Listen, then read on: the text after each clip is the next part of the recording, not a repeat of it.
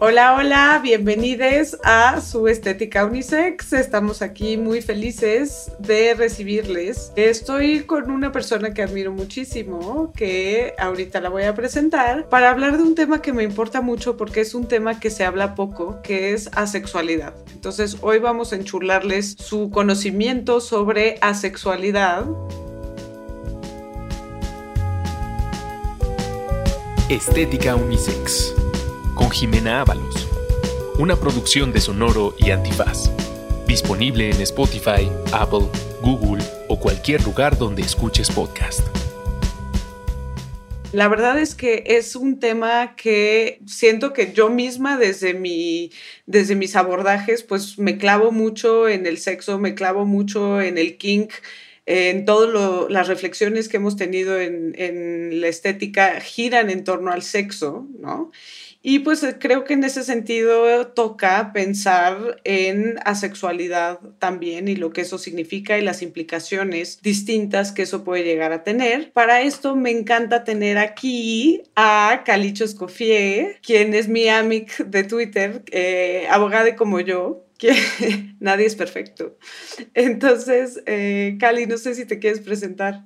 No, muchas gracias, Jimena. Bueno, pues eh, soy Calicho Escofié. Eh, actualmente soy titular del Centro de Derechos Humanos de la Facultad Libre de Derecho de Monterrey, pero también pues me he desempeñado como activista de derechos humanos en litigio estratégico de distintos temas de derechos humanos, pueblos indígenas, población LGBT, derecho a la vivienda, entre otros, y fan de estética unisex. ¡Eh, ¡Qué emoción! Y bueno, eh, para hablar de este tema, vamos a usar una caricatura que se llama Bojack Horseman, que seguramente ustedes la han visto, es una caricatura que está en Netflix. Es una cosa muy extraña porque es de estas caricaturas para adultos en donde el personaje principal es un caballo como antropomórfico y algunos de los personajes son humanos y otros de los personajes son animales antropomórficos. A mí me dio mucha risa esta serie, eh, sobre todo el, personaje principal que es la voz de Will Arnett, que yo soy súper fan de Will Arnett desde Arrested Development. Eh, entonces, pues fue, es una serie chistosa, pero también que tiene sus partes como trágicas y para este tema de sexualidad tenemos un personaje en específico que se llama Todd. Pero antes de hablar de ya entrarle duro al tema, les presentamos una pequeña cápsula sobre Bojack Horseman. Con las voces de Will Arnett, Amy Sedaris, Alison Brie y otras joyitas de la comedia estadounidense, BoJack Horseman es una serie creada por Rafael Bob Waxberg y disponible en la plataforma de streaming Netflix. Desde 2014 y a lo largo de seis temporadas, la serie cuenta la historia de Bojack, un actor frustrado que se enfrenta a una vida de fama decadente, depresión, adicciones y relaciones fallidas en las que no quiere lastimar a nadie, pero no logra evitarlo. Famosa por mostrar eventos satíricos que nos dejan una reflexión profunda y personajes complejos y hasta icónicos, BoJack Horseman cuenta con 32 nominaciones y 28 premios ganados, incluyendo los Critic Choice Television Awards y los Emmys.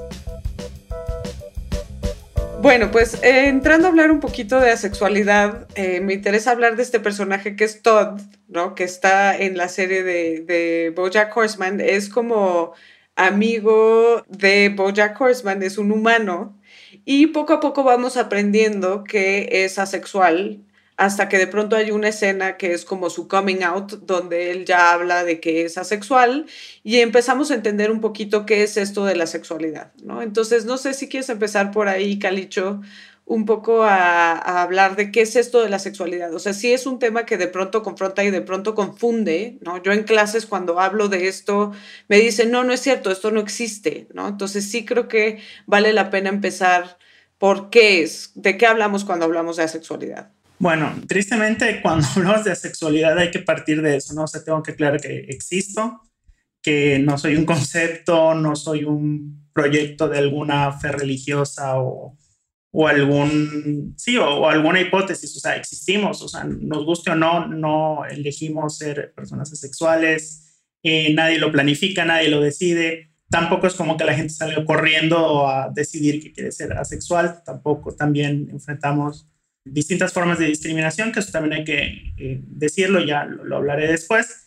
Pero sí, o sea, la sexualidad viene con la idea o con el principal obstáculo que la gente pues asume que no existe. Hay mucha como, eh, sí, como mucha desconfianza al, al concepto, a validarlo, etcétera, y a reconocerlo como una orientación sexual.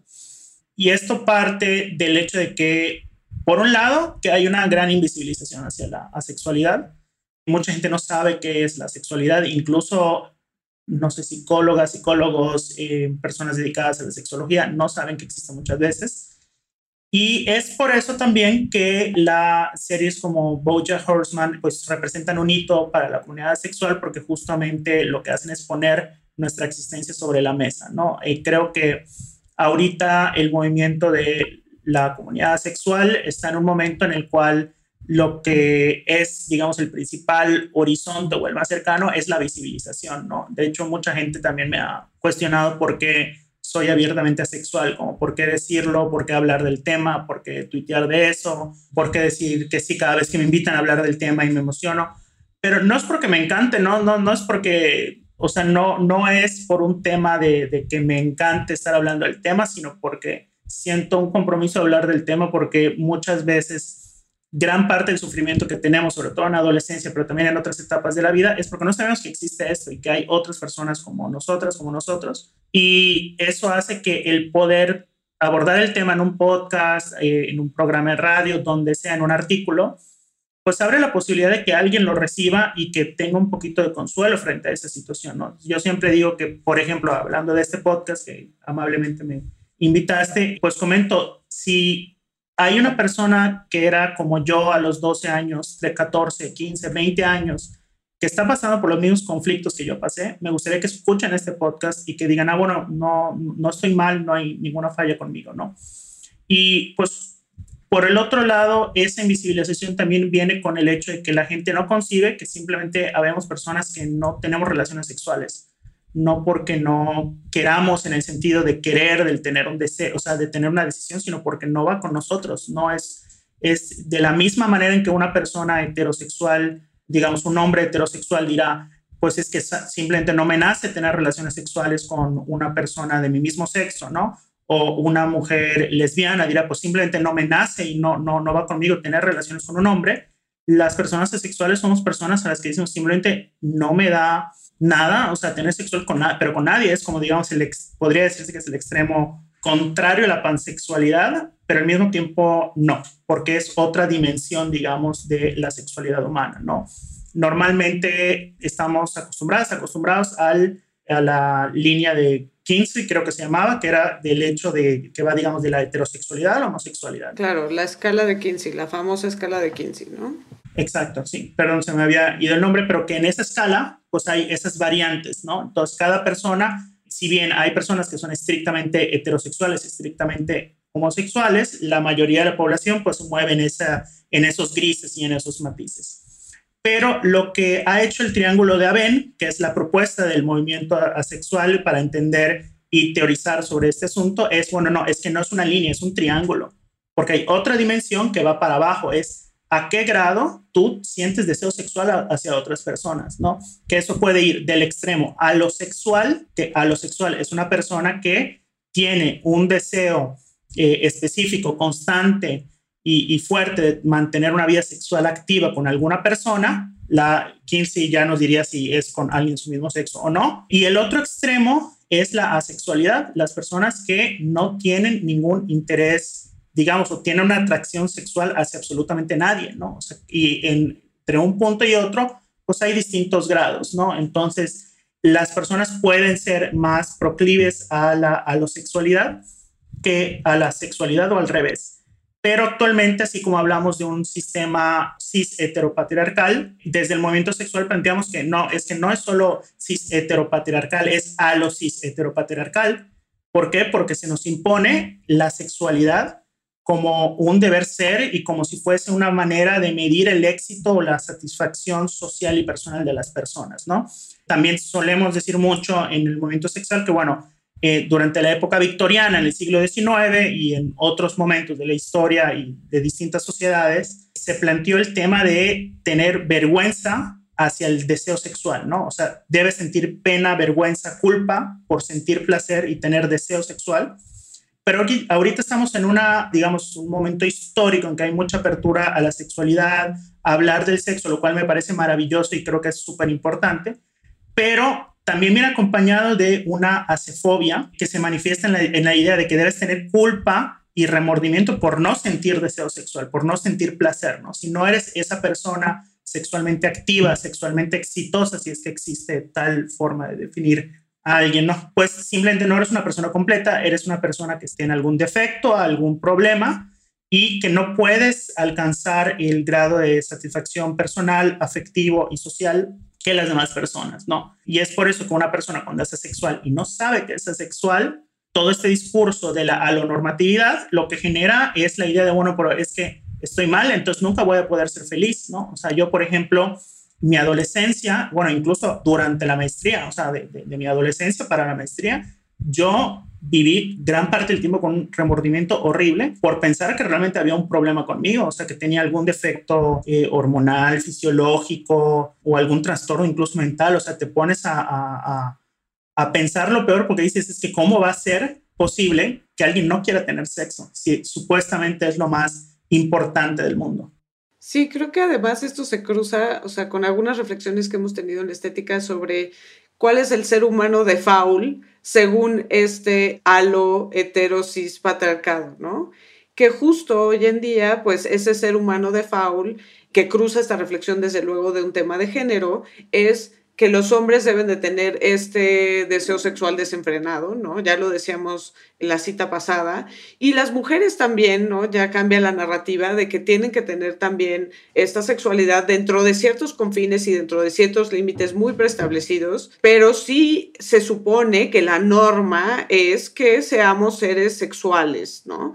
Entonces, sí entiendo muy bien esta parte que dices de cómo esto se asume de cierta forma y cómo esto puede generar cuando no estás ahí, una sensación pues de absoluto desconsuelo, ¿no? Como de qué, qué está pasando conmigo, por qué no estoy dentro de esta expectativa cultural que desde luego cruza también por el tema de género, ¿no? Entonces me interesa muchísimo y también agradecer que es algo que hacemos aquí en la estética, sobre todo últimamente, llevarlo a lo personal, o sea, cómo fue esto para mí, cómo me atraviesa, ¿no? Cómo estas violencias y cómo estas cosas que están en nuestra cultura nos pegan, ¿no? Entonces, llevándolo un poquito a la serie de, de Bojack Horseman, nuevamente, ¿Cómo sientes tú este personaje de Todd y su coming out? O sea, ¿cómo sientes, cómo experimentas cuando él dice esto?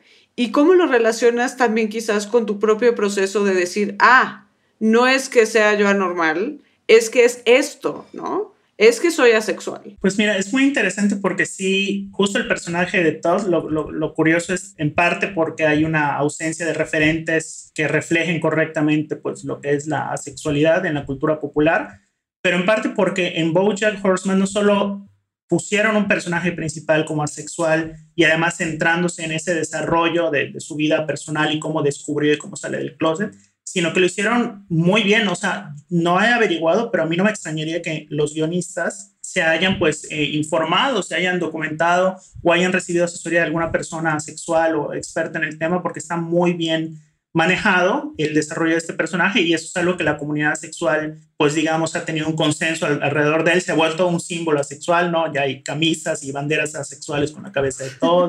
Me encanta. Sí, sí, sí, o sea, ya es parte de la ace culture, como le decimos, ¿no? De la cultura sexual. Y creo que sí, sí tiene que haber, o sea, siempre, si vas a hablar de un tema y si vas a reflejar un personaje, pues tienes que tener a escritores que sepan del tema o que vivan el tema, ¿no? Si no, pues no, no hay manera, ¿no? Sí, además porque no es la primera representación asexual, hay que... Eh, decirlo, o sea, han habido muchos personajes que de alguna manera son asexuales, implícita o explícitamente en series, películas, pero siempre son reflejadas como personas antisociales, personas con algún problema mental o con algún trauma. Voy a confesar un pecado mortal ahorita. En este momento que yo nunca vi Games of Thrones, o sea, jamás vi la serie ni nada, pero entiendo que hay un personaje que es un enuco que es eh, asexual, ¿no?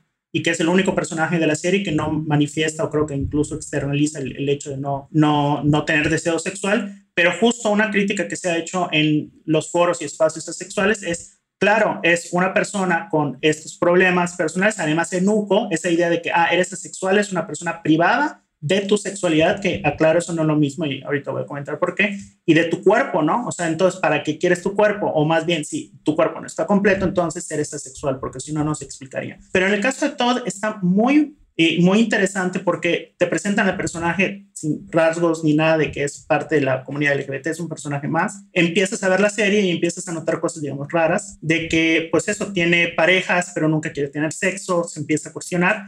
Y hasta que hay esta escena que, de hecho, también se volvió como un, un, hito en la, en la, cultura sexual y que creo que hay que ser asexual para, para verla porque sí, mucha gente dice, no, es que yo lloré con esa escena y sí, sí te mueve mucho el corazón escucharla cuando todo le dice a su novia, no, es que al principio pensé que era, era homosexual, pero la verdad es que no me gustan los hombres. Entonces dije, bueno, no, entonces debo, sí me debe gustar el sexo con las mujeres, pero volví a las mujeres y dije, no, es que tampoco me interesa, entonces yo ya no sé qué soy, a lo mejor soy nada, ¿no? Entonces ese sentimiento de a lo mejor soy nada, creo que no, o sea, no, no, no sabría cómo explicarlo, a, digamos, a detalle, y todavía lo estoy contando y me, me, me, me entra ya la, el, el nudo de la garganta, porque yo creo que así viví mi gran parte de mi vida, sintiéndome que no era nada, ¿no? Y con ese nada es el tema de no sé qué es, no le tengo etiqueta, porque todavía sí, digo, no, no, me, me parecen odiosas esas comparaciones de quién sufre más o, o, cómo es el proceso de un grupo de la comunidad LGBT con otro, pero nada más, eh, digamos, hay ciertos grupos de la comunidad LGBT que sabes que existes, incluso en un ambiente muy conservador, eh, muy de, digamos, de reprimir ese tipo de, digamos, de, manifestaciones de la diversidad, sabes que existen y al menos tu duda está, a lo mejor soy esto, a lo mejor puedo ir por acá, pero con la sexualidad es un vacío, un silencio absoluto que ni siquiera sabes cómo llenarlo, ni siquiera te puedes imaginar el peor escenario porque no sabes qué es y entonces lo que piensas es que eres la única persona en ese sentido. Entonces, en ese sentido, Todd, o sea, el personaje de Todd maneja muy bien ese sentimiento. Qué fuerte esto que dices, Calicho, sobre sentir que eres la única persona, ¿no? O sea, sí me parece algo como muy, muy fuerte. Y me remite un poco, me encantaría que entraras a esto que estabas anunciando, en donde podríamos pensar que las personas asexuales son asexuales porque tuvieron algún trauma o porque, no sé, vivieron una experiencia de abuso o una cosa así, ¿no? Es algo que es un lugar común cuando hablamos de asexualidad, como pensar que de ahí viene, ¿no? Y esto me remite desde luego, pues en general, a la resistencia que haya orientaciones sexuales distintas del heterosexual, ¿no? Que tradicionalmente han sido patologizadas y tradicionalmente justo se decía, pues es que eres lesbiana porque estás traumada o es que eres gay porque estás traumado y porque tuviste alguna experiencia de violencia que hizo que te desviaras de tu sexualidad, entre comillas, natural, ¿no? Entonces, me parece que en algunos aspectos se puede mm, llevar ahí el debate o se puede llevar a un lugar similar, pero también creo que desde la sexualidad presenta particularidades que vale la pena que entremos a estas particularidades. Y también un poco eh, hablar de esto que anunciabas sobre cuando dice Todd, no soy homosexual ni tampoco soy heterosexual, no soy nada, Sé que hay un debate científico académico sobre si la sexualidad es una orientación sexual o al contrario es la ausencia de orientación sexual. ¿Cómo lo lees tú desde ahí? Bueno, es muy interesante y eso también, como tú bien dices, es un debate, ¿no? Y, y en un debate tan incipiente, pues socialmente es un debate muy incipiente por la invisibilización, pero particularmente en la academia, si bien ha habido una buena producción en los últimos años de trabajos al respecto, no es un tema todavía como muy, muy abordado y todavía hay muchos puntos en disputa. Entre ellos está el tema de es orientación, no es orientación. Políticamente es una orientación, digamos, en el sentido de que la comunidad sexual en su gran mayoría lo, identifica como, lo identificamos como una orientación, un poco como para también plantear el hecho de que, bueno, esto es parte de lo mismo, es parte del mismo trato que se le da a otro tipo de orientaciones diversas, pero también por el hecho de que una persona sexual no necesariamente no tiene esa atracción sexual definida, es decir, puede haber una persona homosexual eh, asexual, ¿no? ¿Cómo funciona eso? Y acá creo que, si me lo permites, creo que es importante abordar los distintos tipos de atracciones que tenemos los seres humanos, que eso es muy interesante porque es una de las es uno de los puntos que la teoría sexual ha desarrollado que me parece muy enriquecedor para entender la diversidad humana, que es no lo mismo la, atracción sexual que la sensual, que la romántica, que la estética e incluso hay varios que manejan que incluso la amistosa. No, se maneja que hay distintos tipos de atracciones que funcionan a distintos niveles, ¿no? De tal manera que tú, por ejemplo, puedes ser asexual, decir, no tengo interés en, en, relación sexual con nadie, pero puede ser, por ejemplo, homoromántica, ¿no? Es decir, una persona que es homosexual se enamora de personas, un hombre que se enamora de otros hombres quiere tener una vida en pareja, pero simplemente no quiere tener sexo. Entonces es asexual o homo asexual, pero es como romántico, ¿no? Y lo mismo pasa con la atracción sensual, ¿no? O sea, una cosa, la, ¿qué es la atracción sensual? Incluye eh, besos, abrazos, contacto físico, pero no eh, el sexo, ¿no? De hecho, hay mucha gente que es asexual, pero no por eso es eh, no tiene esta atracción eh, sensual, ¿no? Y lo mismo la romántica, lo mismo la estética, ¿no? Y lo mismo ocurre con, la, con las amistades, ¿no? Algo que ha planteado la asexualidad, el movimiento sexual es la amistad es una atracción más. Y, y eso a mí, bueno, particularmente me gusta mucho porque yo creo que no se habla mucho de eso, pero normalmente las personas también nos topamos a alguien en la vida, en una fiesta, en algún momento que dices, te atrae, pero no es de, pero no, no es un quiero besarla, quiero, no, es me quiero llevar con esta persona, pero porque nada más la vi y me atrajo, me atrajo y, y, es bonito. Me encanta esta idea, sí, me encanta porque además lo he sentido mil veces, así como de quiero ser tu amiga, o sea, no es más que eso, pero sí quiero ser tu amiga, como un clic y una química muy especial con ciertas personas, ¿no? Esto que dices me encanta como las diferentes escalas, porque además me habla de cómo estas reflexiones en torno a la sexualidad, que desde luego son reflexiones que pensaríamos que están al margen, ¿no?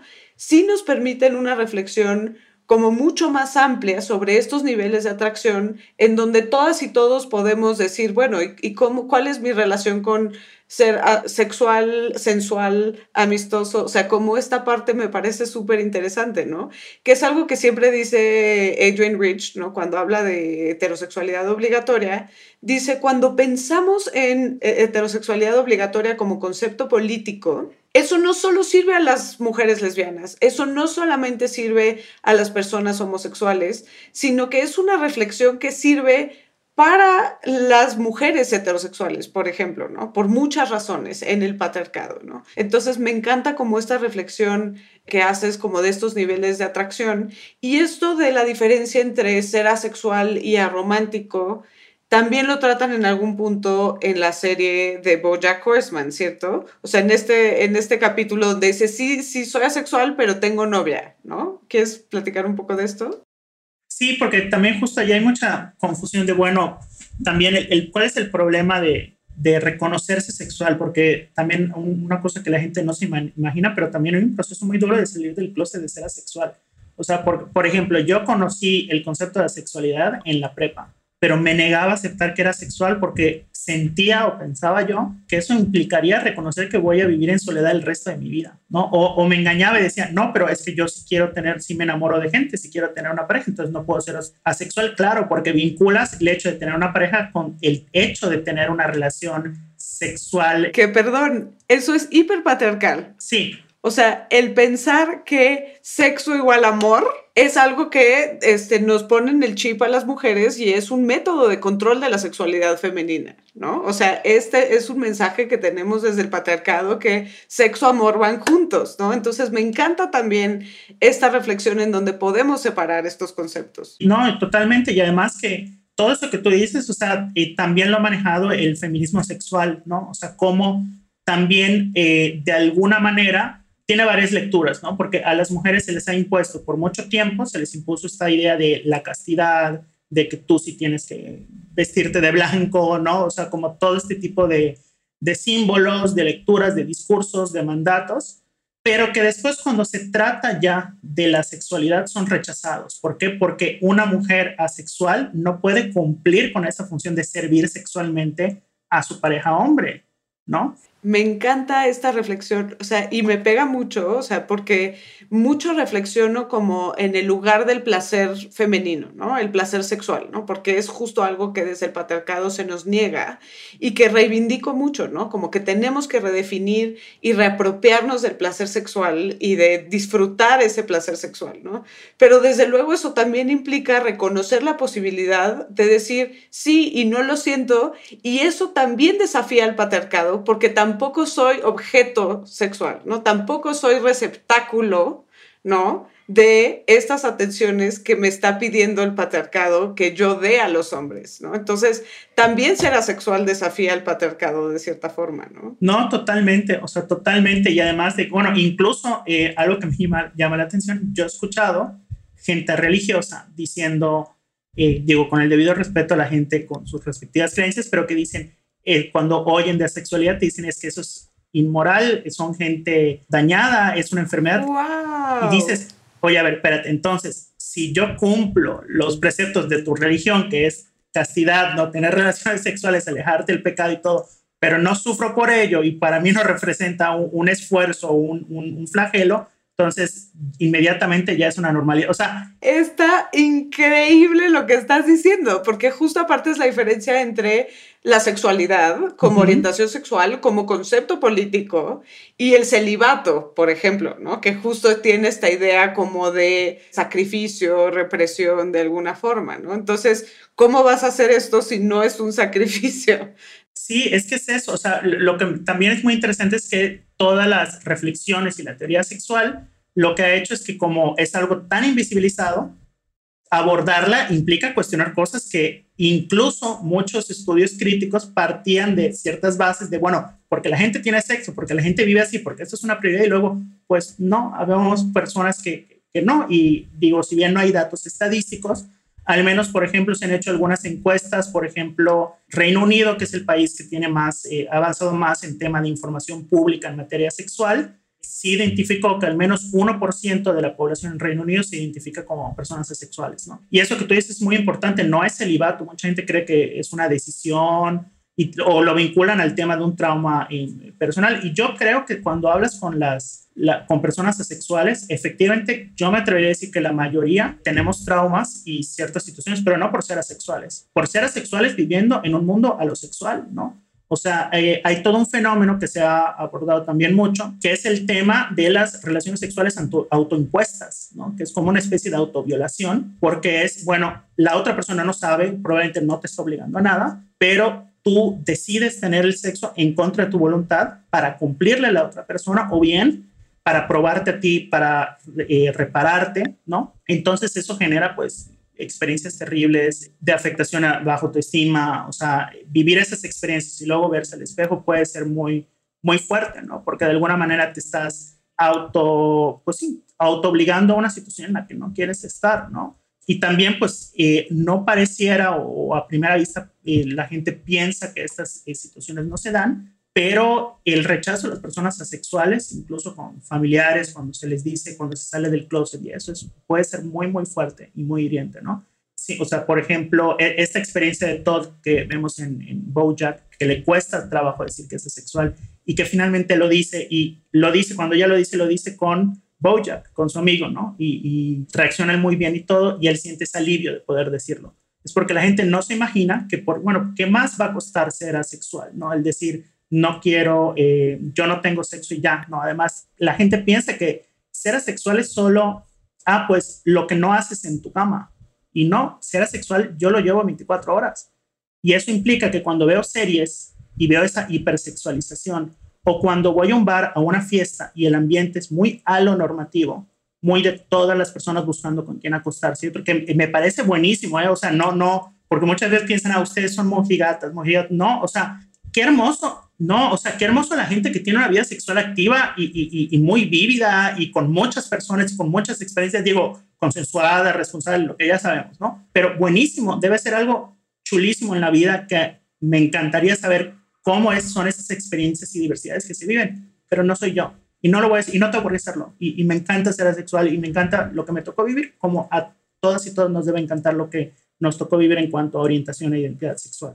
Oye, y esto que dices me recuerda a esta otro, este otro episodio de BoJack Horseman, donde Todd se encuentra con esta ajolotita, que me encanta que son ajolotes, que también es asexual, ¿no? Y entonces dice, ah, perfecto, tú eres asexual, yo también soy asexual. Y entonces eh, empiezan a salir un poco. Y resulta que van a, casa de la familia de ella, ¿no? Que son estos ajolotitos. Es chistosísima la animación y me encanta. Y resulta que es una familia, bueno, que ella no está fuera como asexual con su familia. Y entonces tiene que hacer la faramaya de que es este, alosexual. En una familia hiper hiper alosexual, ¿no? Que tiene esto de que el papá es escritor erótico, que la mamá era estrella porno.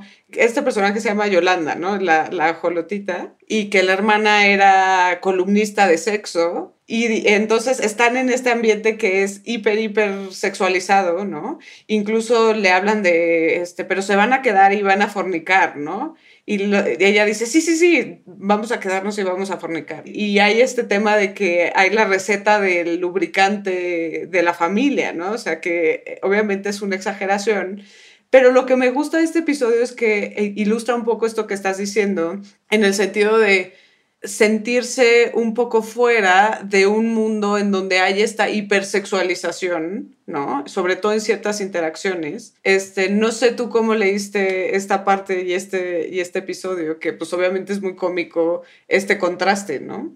Pues mira, a ver, al final del día las caricaturas lo que hacen es exagerar rasgos, ¿no? De, la realidad para, para subrayarlos. Ese capítulo de la familia de Yolanda, esa es mi vida o sea, así vivimos. Es una caricatura, ojo, exagerado, ¿no? Y está exagerado para quienes no viven, no viven en la sexualidad, no son asexuales, eh, pues puedan notar esos subrayados de la vida, pero realmente es así. O sea, porque toda tu vida, seas hombre, mujer, incluso, o sea, si eres heterosexual, homosexual, persona trans, lesbiana, seas lo que sea, de alguna manera, tu vida como que todos asumen que tienes vida sexual activa, que para allá vas, ¿no? O sea, incluso a temprana edad en la adolescencia, no hagas esto porque seguro vas a querer hacer esto, de seguro estabas viendo esto, de seguro lo otro, lo otro. Y tú así de que, pero es que ni entiendo, muchas veces como que ni entiendes y parece chiste, no estoy diciendo que las personas, mucha gente no, no nos cree esto.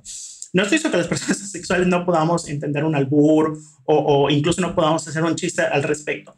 Pero es un hecho que como nuestra mente no está en eso, sí es súper común que están hablando de sexo y como que no entendemos cosas o, o, o, al contrario nos cuesta trabajo entender a veces por qué tanta importancia para algo. O también de nuestra parte es un ejercicio de, de, de, empatía de por qué tanto interés en estos aspectos del sexo, por qué tanto interés en esta parte. Claro, porque no es solo que vivimos y no nos interesa, pero vivimos en una sociedad en la que sí gira en torno a eso y que está esperando ese tipo de cosas. Por ejemplo, en mi caso, eh, bueno, pues yo tengo una pareja que es asexual, ¿no? Somos una pareja de dos personas asexuales pero cuando a mí me toca, por ejemplo, salir del closet con, con mi mamá, eh, ya estando con mi pareja, ¿no? Digamos que pues, mi mamá eh, viene de una formación pues eh, yucateca, tradicional, como muchas de nuestras mamás y papás, y que eso, por supuesto, afortunadamente no es tan fuerte como el cariño, el amor y, y, y el compromiso con, con la otra persona, ¿no? Y, y no dejar de ver la dignidad de la persona que se esconde detrás de ese ente que entiendes como tu hijo, hija, hija, ¿no? Pero pues obviamente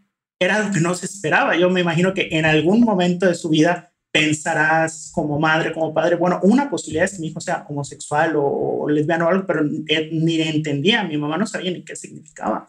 Y se alarmó, o sea, y se preocupó y, y, y creo que mucho de la preocupación incluso era el hecho de pensar de asumir que mi relación había acabado, ¿no? Que, y eso iba a implicar una ruptura pues, con mi pareja, ¿no? Y además estábamos en ese entonces planeando nuestra boda. Entonces como que a lo mejor pensó, bueno, entonces ya no va a haber boda, claro, porque si no hay eso, entonces no hay todo lo demás. Y que justo es esto de relacionar siempre lo romántico con lo sexual, ¿no? Y lo difícil que es de construir ese binomio, ¿no? O sea, incluso desde las reflexiones feministas, pues es algo que se habla muchísimo, ¿no? De cómo el amor romántico, pues es un instrumento del patriarcado y justo porque hace este binomio, ¿no? Lo cierra de una manera muy clara y de una manera que pues es muy para controlar a las mujeres, ¿no? Para subordinar a las mujeres dentro de ese control de la sexualidad, ¿no? Pero entonces, sígueme contando esto de tu mamá. Había una parte que tenía que ver como con que no fueras a tener hijos o hijes? Sí, por supuesto. No, no, sí, digo, creo que desgraciadamente eso no es una opción, pero por otras, otras razones, nada más por... Pero sí, o sea, pero es esa idea de asumir que esto o, o eso, si no tenemos hijos, es porque son asexuales cuando no.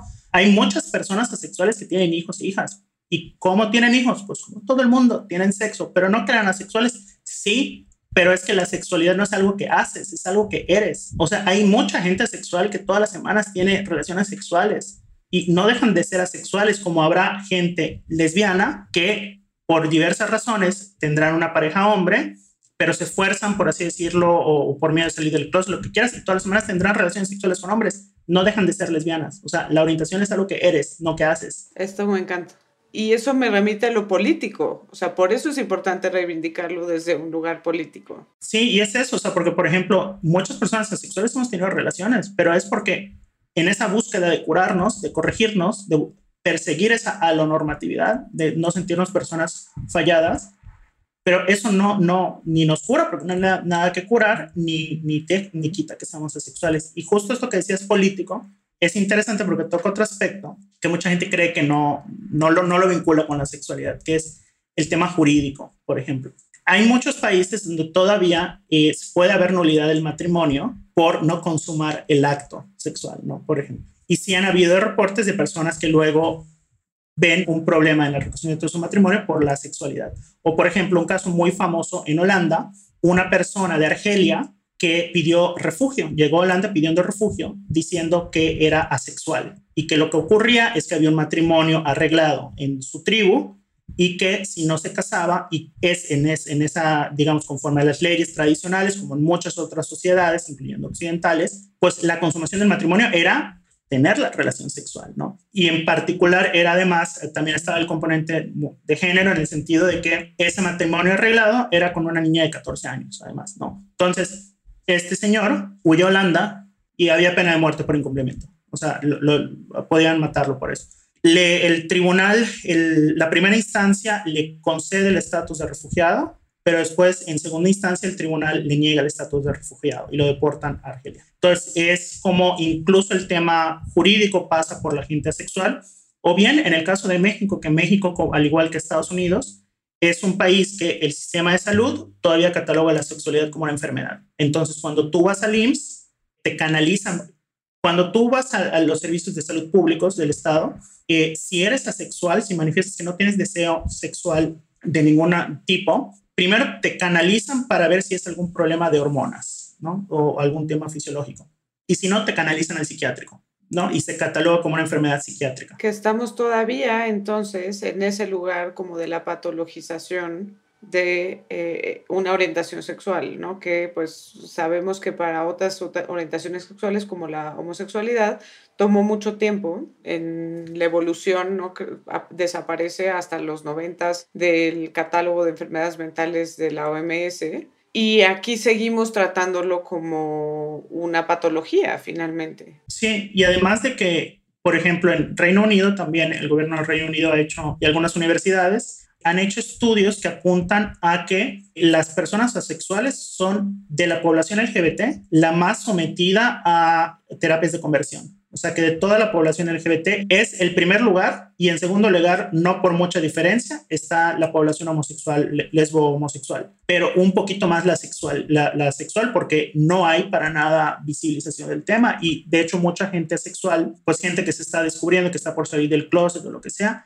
pues sí me ha preguntado como, oye, ¿no conoces a alguna psicóloga psicólogo? Porque me da miedo ir con uno y que me vuelvan a decir que yo estoy mal, porque hay psicólogos, cuando cuentas que eres asexual, te dicen, no, es que ya tienes un problema, es que seguro tienes un trauma, y empiezan a obligarte a hurgar en algo que porque supuestamente tienes que reparar algo, ¿no? Entonces, incluso acceder a un psicólogo o psicóloga, psiquiatra es problemático por esa desconfianza y ese temor a que te patologicen. La psicología y estas profesiones tienen todavía estos sesgos que son sesgos patriarcales, desde luego, pero que entiendo perfectamente cuando nos explicas cómo esto se puede traducir. O sea, si como mujeres sabemos como todo, estos, estos discursos freudianos de la envidia del pene, del orgasmo vaginal, o sea, todo lo que eso ocasiona, ¿no? Y cómo mandata y norma la sexualidad femenina de una forma que pues es terrible, ¿no? Porque son hombres que ah, están hablando de la sexualidad femenina sin tener realmente idea de lo que están hablando, ¿no? Pues me puedo imaginar cómo esto, ¿no? Justo partiendo de toda esta teoría freudiana del lugar del sexo, si es un terapeuta que no tiene esta sensibilidad y está partiendo de ahí, ¿no? De, esta centralidad del sexo, pues creo que eso puede ser muy revictimizante, ¿no? Si, si alguien va a una terapia de ese tipo, ¿no? Sí, hay un, sí, o sea, es muy, muy revictimizante. Es también revictimizante cuando incluso en espacios LGBT se cuestiona la sexualidad. A mí me ha tocado, ¿no? En marchas LGBT, que me preguntan que si, no, que si una vez la primera marcha LGBT a la que fui como abiertamente sexual, me acuerdo que una persona me abordó y me empezó a cuestionar, dijo, pero eso lo están inventando ustedes, ¿no? O sea, así como, entonces, que en esos espacios encuentres eso, pues también es revictimizante. Pero además es alarmante que si entre las personas asexuales es muy común el testimonio de gente que se automedica, ¿no? Que toman hormonas, que compran Viagra, o sea, adolescentes que están comprando Viagra, ¿no? Sobre todo hombres, pero también mujeres, otro tipo de hormonas, por el tema de buscar corregir, entre comillas, pues esa situación que no entienden y que nadie les ha explicado que es una posibilidad, ¿no? Incluso por eso también en materia de educación sexual, los programas de educación sexual en las escuelas también tienen que incluir el tema de, bueno, y otra opción es que no, no solo la opción es que puedas, te puede gustar gente de tu mismo sexo, de distinto sexo, o ambos, o que te identifiques de esta forma o la otra, sino también otra opción es que tu vida sexual sea hacia nadie. Y esto es curioso, ¿por qué decimos que la sexualidad también es una orientación sexual hacia, nadie? Porque las personas asexuales tenemos, digamos, salvo, o sea, por el mero hecho de ser asexual, no tienes un problema hormonal, no tienes un problema de disfunción eréctil en el caso de los hombres, ni de frigidez en caso de las mujeres, etcétera, sino que simplemente tu atracción es hacia nadie. De hecho, hay mucha gente asexual, no toda, pero hay mucha gente asexual que se masturba, por ejemplo. Y es interesante leer los testimonios de, bueno, ¿y qué piensas cuando te masturbas? No, AVEN, que es una organización eh, asexual, la principal, el principal foro a nivel global de, de asexuales, hace muchas encuestas al respecto. Y mucha gente dice, no pienso en nada o pienso en esto y ves como una sexualidad hacia nadie realmente, o sea, que no está conceptualizada en esos términos, pero no implica que no hay una relación, digamos, sexual o de disfrute sexual con tu propio cuerpo. En el, hay personas asexuales que no se masturban, sí, también, por ejemplo, pero varía mucho, pero no es un tema de soy asexual en términos de no tengo una sexualidad, no tengo un cuerpo, no, no, no siento un placer, es simplemente es hacia nadie, ¿no? Por eso decimos, es una orientación sexual. ¿A quién? ¿Hacia quién? Hacia nadie. Y esto es muy, muy, muy interesante porque también justo en esa lógica a lo patriarcal, si te das cuenta, la sexualidad normalmente es referida como insultos, pero sobre todo y como siempre, principalmente hacia las mujeres, ¿no? El tema de llamarle una mujer frígida, mal cogida, ¿no? Virgen. Que ahí es un poco donde iba yo con mi tema de, de Freud, que quizás no, no, lo expliqué muy bien, pero justo ahí iba, ¿no? O sea, que se ve siempre la falta de deseo sexual como una patología desde una óptica que es profundamente patriarcal. Sí, y es eso, o sea, también de una persona que, no sé, cuando quieres insultar a alguien para decirle que, que es una persona amargada, una persona triste, una persona resentida, eso, frígida, eh, virgen, ¿no? utilizar el concepto de virgen como insulto, como de tonto, como de una persona frustrada con la vida, pues viene mucho con la sexualidad. O sea, yo cuando escucho eso de que, ah, es que puro virgen, no sé qué, y es como, bueno, entonces, ¿qué, qué me estás diciendo a mí? Si, si, si para ti que alguien sea virgen es motivo de fracaso, de burla, pues, ¿qué dirás tú? O sea, de, entonces de mí, además que realmente va con las personas asexuales. Y lo peor es que hay mucha gente que es... Eh, asexual sin saberlo y es impresionante porque la, mucha gente es asexual, no lo sabe y tiene una pareja no asexual o una pareja sexual muchas veces terminan yendo a terapias de pareja counseling y lo interesante es que haya, la dinámica es tratar a la persona sexual como el problema a resolver de la pareja. Todos quieren resolver tu problema, de más tú, etcétera, etcétera, y no desde una perspectiva integral, porque sí se pueden dar parejas de personas asexuales y alosexuales. ¿Cómo se puede dar esto? Bueno, pueden llegar a acuerdos, ¿no? Dependiendo de la persona que tanto esté dispuesta a hacer, pero eso es con un acompañamiento psicológico con perspectiva sexual, ¿no? Que no lo vea como tú tienes un problema y tienes que solucionarlo. O hay veces que hayan otro tipo de acuerdos como, bueno, pues una relación abierta sexualmente, ¿no? Como tú ten tu vida sexual con otra persona, pero la afectiva emocional es pues entre nosotros, nosotros, exacto. Que eso me parece muy interesante, ¿no? También desde este, esta reflexión de la deconstrucción del amor romántico, del poliamor, etcétera, ¿no? E, en esto que dices, Calicho, me surge también la reflexión sobre violencia, ¿no? O sea, porque tú decías esto de cuando me obligo a tener relaciones sexuales con alguien, sobre todo en el proceso de descubrir que soy asexual, puedo llegar a violentarme a mí mismo ¿no? O a mí misma, forzándome a tener relaciones sexuales con alguien, ¿no? Me surge esta reflexión sobre cómo navegar entonces, o sea, que evidentemente es una pregunta muy compleja, pero si estamos en un mundo que justo tiene esta hipersexualización y que tiene estas expectativas sobre lo que deben de sentir los adolescentes y las adolescentes hacia el sexo opuesto y sobre lo que provocan las hormonas, ¿no?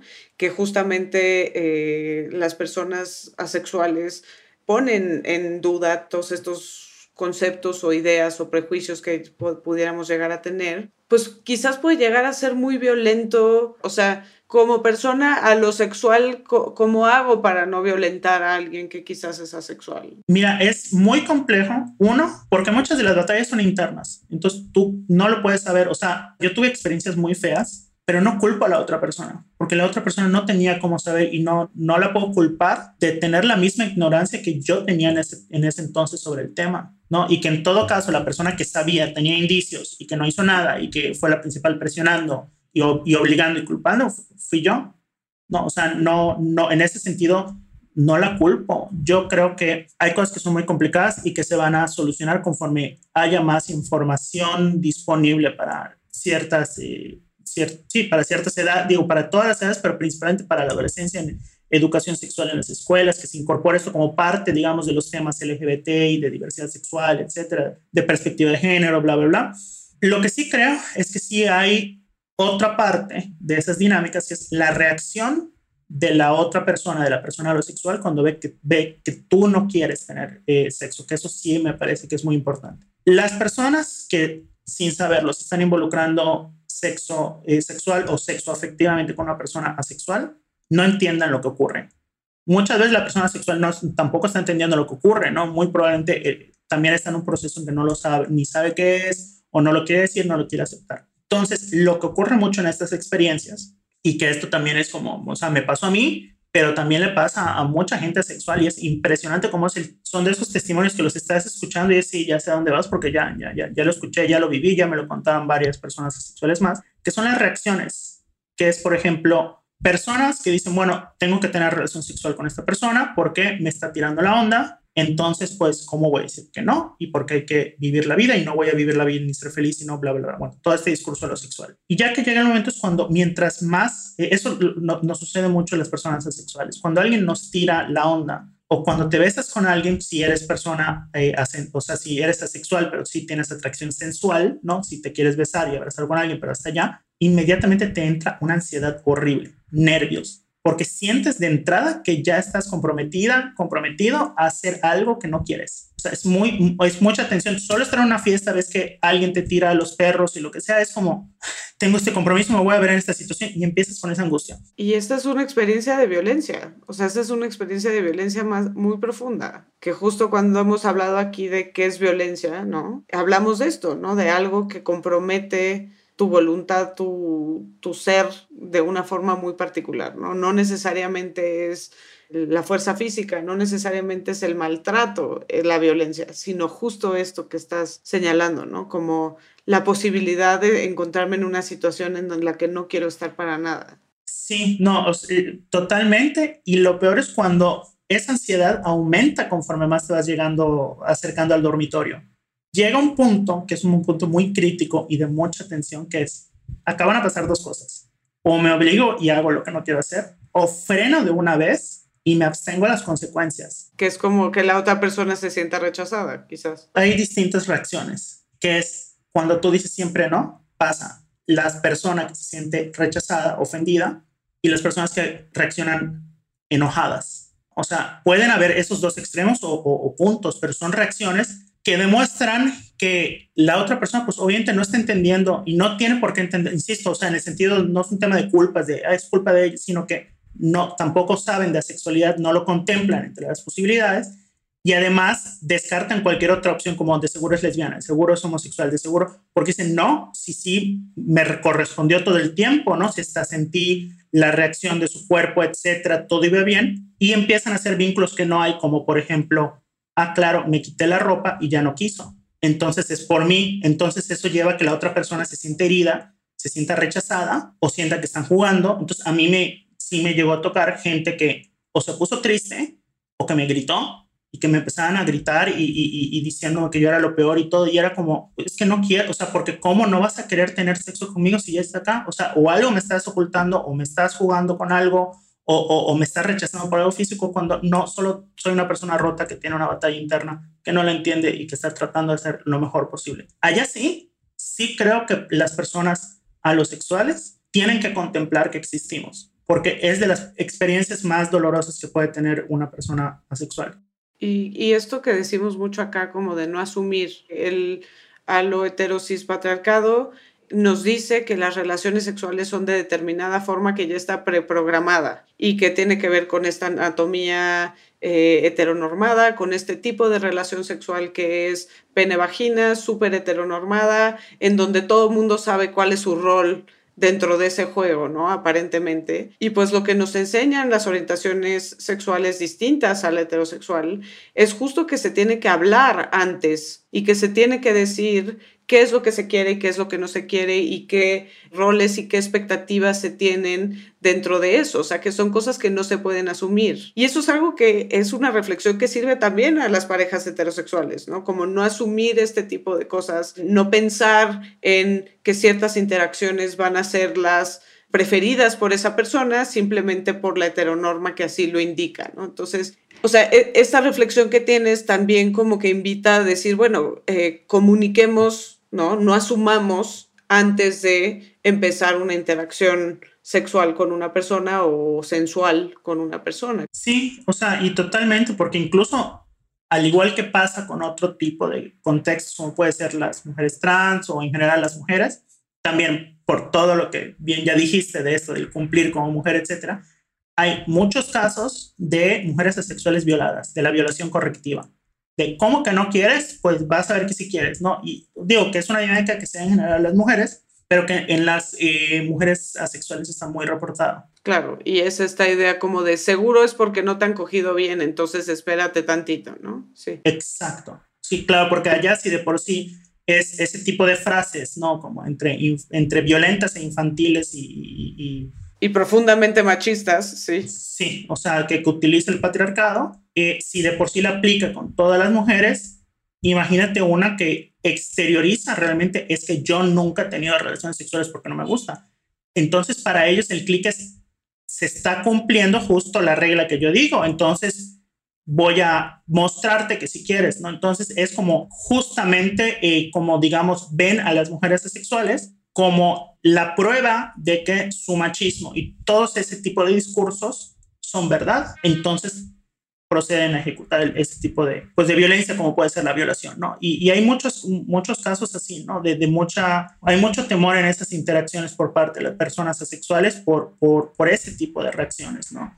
Insisto, que muchas veces no, o sea, yo no, en, muchas de las ocasiones yo creo que no es cuestión de, de, culpar a la otra persona, pero sí, bueno, ¿qué podemos hacer para prevenirlas? Y como tú dices, o sea, reconocer también las distintas formas de atracción nos puede llevar a entender que, mira, que una persona quiera besarte y, y, y no sé, en una fiesta, besuquearse, lo que sea, etcétera, no implica que quiera tener sexo contigo y no implica que es porque ni siquiera, digo, si no la traes, porque no, también es válido que no, no por eso no quiera tener nada contigo, pero puede ni siquiera hacer eso, puede ser que nada más no quería más. O sea, por eso me parece tan útil y tan informativo, o sea, desde luego para las personas asexuales que necesitan ser visibilizadas y reconocidas, pero también informa para las personas alosexuales, ¿no? A mí me ha pasado que quiero besar a alguien y ya, ¿no? O sea, ya no quiero más que, que eso, ¿no? Pues decir, también se vale eso. Quiero besarte, quiero abrazarte, pero no quiero otra interacción sexual, ¿no? Porque viene más de una necesidad sensual o de una necesidad afectiva que de una necesidad sexual o de un deseo sexual, ¿no? O sea, me gusta como que se abra todo este abanico de opciones para todas las personas. ¿No? de cómo relacionarnos sexoafectivamente de formas distintas, que son formas que desafían al patriarcado, ¿no? que nos indica que esta es la única forma. Sí, además, fíjate que justo con eso que dices, volviendo a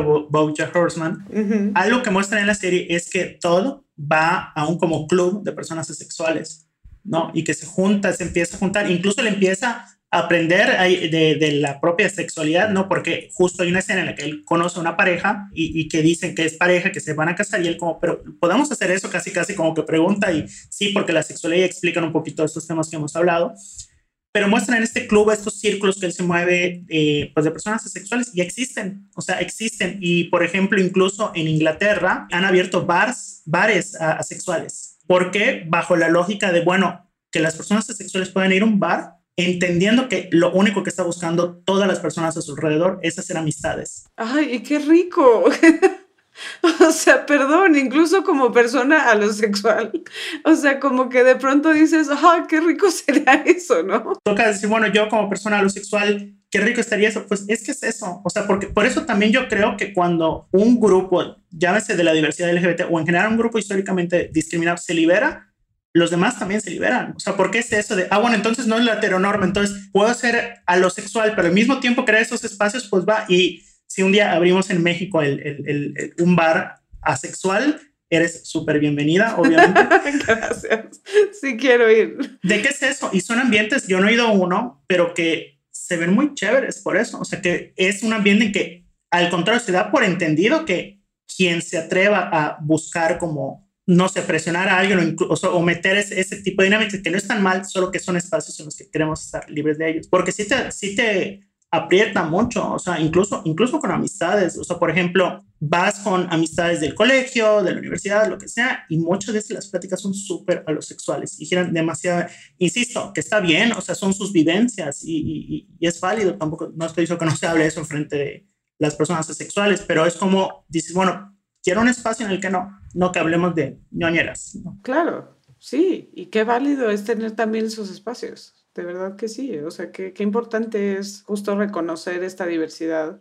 Y mucho de lo que me ha encantado de esta plática no solo es entender más sobre asexualidad, entender más sobre la diversidad de experiencias de las personas que pueden ser asexuales, arománticas, todas las combinaciones que puede haber ahí en medio dentro de este triángulo que nos explicabas, sino también esto, ¿no? O sea, justo lo que dices, cómo esta orientación sexual que reconocerla como categoría política, lo importante que es, también para romper en general esta heteronorma, ¿no? Este hetero a lo, heterosis patriarcado, ¿no? Cómo esto desafía también muchos de los mandatos de género, muchos de los mandatos de sexualidad que tenemos en nuestra cultura, ¿no? Y qué importante es también romper eso y empezar a, a deshacer estas relaciones que asumimos desde la heteronorma. Sí, o sea, y también creo que, creo que incluso nos hace pensar en cómo poder diversificar más incluso como la forma en la que te entiendes sexual identitariamente, ¿no? Como todos esos matices. Y no sé, o sea, a mí me parece que es es como una oportunidad no solo para las personas asexuales, sino en general como para que encontremos esa otra dimensión de la, de la sexualidad. Y sobre todo creo que es muy interesante que ahorita la principal reivindicación es la visibilización, ¿no? O sea, em, volviendo al tema de, por ejemplo, de la experiencia está con mi mamá, o sea, que aclaro, yo la quiero mucho, la adoro, o sea, eh, pero digamos son dinámicas que muchas veces podemos vivir como personas LGBT. Justo algo que a veces como, bueno, ella me cuestiona y dijo, bueno, es que lo que no entiendo es por qué tienes que decirlo.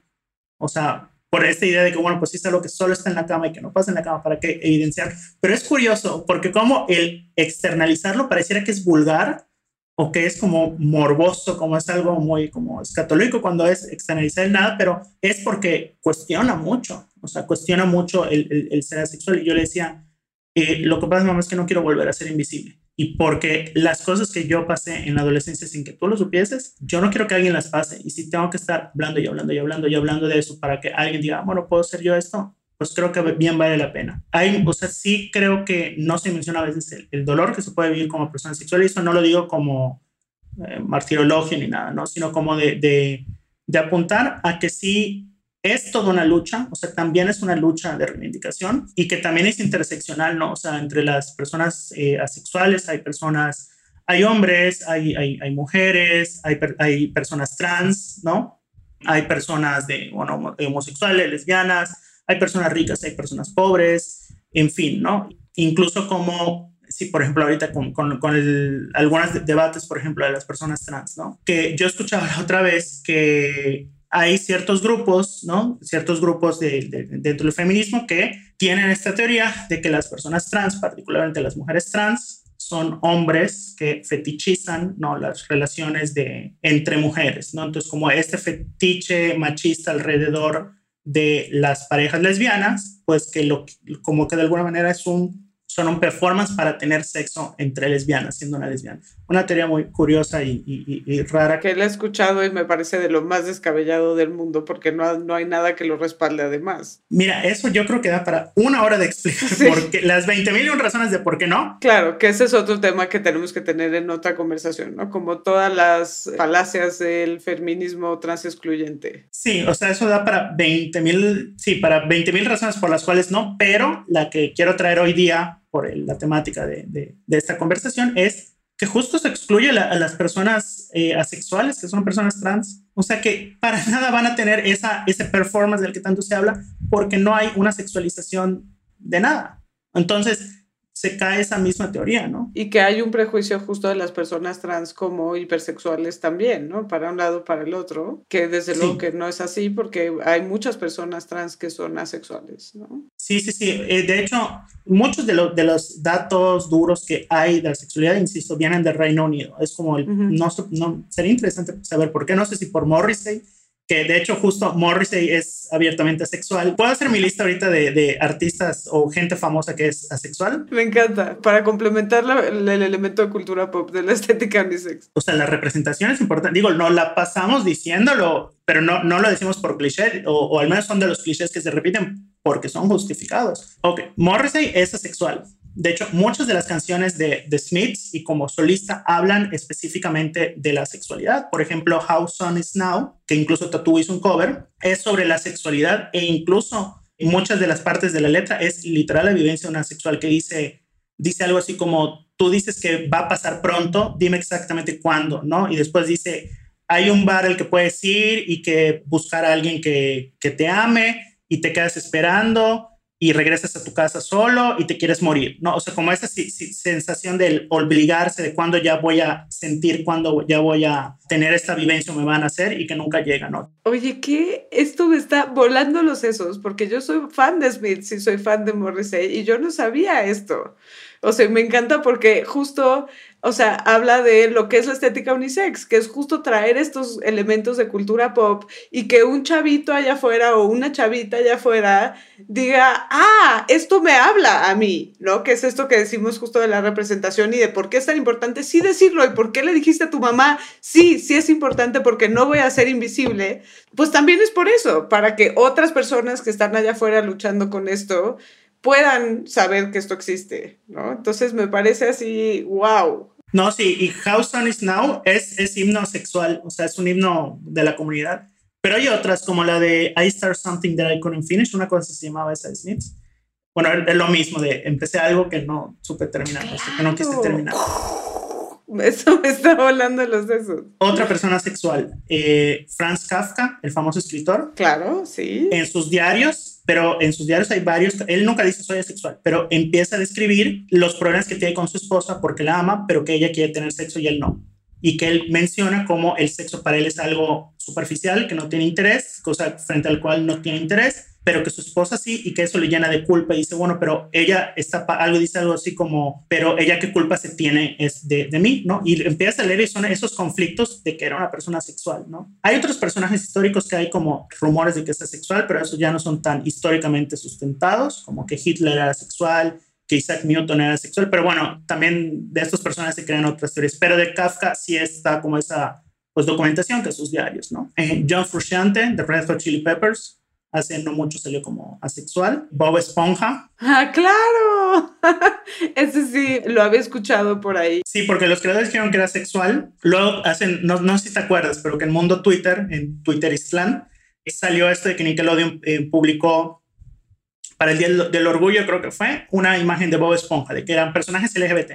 Entonces dijeron, ah, aceptaron que Bob Esponja es gay y no lo pusieron porque ya habían dicho que era sexual. Entonces, entonces sí, que no nos quiten a Bob Esponja, ya tienen muchas representaciones. No, y qué importante también es esto dentro de lo que dices, ¿no? O sea, siempre dentro de la diversidad incluso tendemos a la hegemonía, ¿no? Y entonces, ¿a quién se visibiliza dentro de la comunidad LGBT? A los hombres gay blancos, ¿no? Pues desde luego, esa es nuestra inercia hacia el privilegio, ¿no? Entonces, es muy importante justo visibilizar estas otras orientaciones sexuales, estas otras experiencias, ¿no? Que también desafían a la norma y que también reciben discriminación y que también es necesario reconocer como una categoría política y tener a Bob Esponja, sí. Sí, sí, sí. No, y, y además que creo que pareciera como, bueno, es un dato que nada más alimentaron, pero siento que también se volvió un símbolo, no tanto como lo ha sido Top Chávez y, y, y otros, o Morrissey, pero sí se ha vuelto como un símbolo Bob Esponja a partir de eso de la comunidad sexual. Pero creo que es porque mucho por esta como imagen que a veces describimos de que bueno es que la gente digo, no hay que tampoco hacer estereotipos ni buenos ni malos, pero sí es esta idea de que la gente sexual como que se concentra, precisamente como no tiene esa parte de girar en torno a la sexualidad o darle ese lugar especial a la sexualidad en la vida, normalmente ves que le dan lugar especial a otras cosas, ¿no? A los videojuegos, a, cosas lúdicas, a deportes. Entonces, como esa idea de estar como preferir jugar, como de preferir valora, valorar las amistades, por ejemplo, ¿no? O sea, como el hacerse cargo de esas otras atracciones como es la atracción eh, amistosa, por ejemplo, ¿no? Que perdón, pero eso también me parece súper valioso, incluso siendo a lo sexual, ¿sabes? O sea, nuevamente, sin pretender como adueñarme de ningún discurso, ¿no? O sea, por eso digo como, qué rico poder ir a un bar donde no se trata de ese tipo de interacción, ¿no? qué rico dar esos espacios también, ¿no? En nuestras relaciones sexoafectivas. Me emociona oírte porque, o sea, y te lo digo, o sea, con toda sinceridad, no porque estamos en tu programa, pero porque sí, cuando hablas normalmente de la sexualidad, creo que con muy buena intención, ¿no? Como mucha gente como que escucha, hace preguntas y, y, que me encanta, ¿no? Porque si decido hablar de eso es por eso, quiero que me pregunten, ¿no? Pero cuando empiezas a ver esa como validación de, mira, no sé qué es, pero qué padre, ¿no? Como que sientes que hay un puente y eso creo que en términos de no discriminación, insisto, asexuales, lesbianas, homosexual, trans, LGBT o no LGBT, indígenas, lo que tú quieras, cuando eh, hay esa reacción de puente, que creo que es importante y como especie nos hace falta muchas veces, no vamos a comprender lo que está del otro lado, pero sí lo validamos y hay ese puente de, mira, yo soy el otro extremo del puente, no voy a estar en el otro extremo porque estás tú, pero qué padre que hay esta comunicación y que frente al ver tus diferencias y, las mías, aprendo a potencializar cómo encontrarme y cómo disfrutar mi vida desde donde estoy y tú también, ¿no? Qué chido, Carlicho. Corazoncitos de verdad en los ojos. Me encanta esto que estás diciendo. Y sí, o sea, creo que después de esta conversación yo misma como que entiendo muchas más cosas y siento este puente como muy vivo, ¿no? Entonces, gracias infinitas por venir a la estética unisex. Eh, ya no nos dio tiempo de hablar más de Bojack Horseman, pero véanla, conozcan a Todd, conozcan a todas estas cosas si es que no lo han hecho aún. Hay otras cosas de la serie que son padres y pues bueno, otra vez, gracias infinitas. Calicho, si quieres dejarnos un poco tus redes y dónde podemos seguir esta conversación. Claro que sí, bueno, en todas mis redes, Twitter, Instagram, estoy como arroba calicho, arroba K-A-L-Y-C-H-O. Y pues nada, pues muchísimas gracias a ti y la verdad que qué bonito programa y qué bonito sobre todo conversación, que fue más que programa, fue una conversación y eso me gustó mucho. Entonces muchas gracias, Jimena. Qué rico, muchas gracias, Carlicho, de verdad. Y pues ahí nos vemos. Yo ya saben que me pueden encontrar en el Twitter con arroba jimábalos con J o en mi Instagram jimena-ábalos-c y pues ahí cotorreamos cualquier cosa. Gracias infinitas y nos vemos en su próxima cita de la estética unisex. Estética Unisex, con Jimena Ábalos. Una producción de Sonoro y Antifaz. Disponible en Spotify, Apple, Google o cualquier lugar donde escuches podcast.